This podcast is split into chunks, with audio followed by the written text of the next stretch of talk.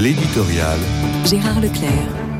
La manifestation qui a eu lieu hier à Paris, malgré certains débordements, ne s'est fort heureusement pas laissé entraîner à une violence généralisée.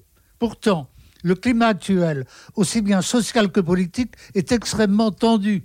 Et certaines déclarations font entendre des appels à la révolte qui sont le contraire de conseils d'apaisement.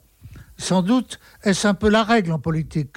Lorsque François Mitterrand, à propos du général de Gaulle et de la constitution de la Ve République, parlait de coup d'État permanent, il n'était pas particulièrement modéré. Il accusait simplement le pouvoir de défaut de légitimité. Il ne faut pas toujours prendre les discours à la lettre. Lorsque Jean-Luc Mélenchon évoque les souvenirs de la Révolution française pour motiver ses troupes, c'est une hyperbole dont l'intéressé est coutumier.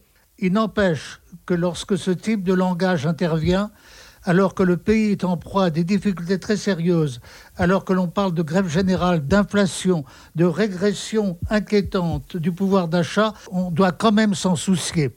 Notre pays ne se porte pas très bien, tout le monde le sait. En dehors des difficultés économiques, les crises s'accumulent. Crise de l'éducation nationale, crise de la santé, crise de la justice, insécurité grandissante et même crise de notre défense nationale. À l'heure de la guerre en Ukraine, on découvre que notre armée a des capacités d'intervention très limitées.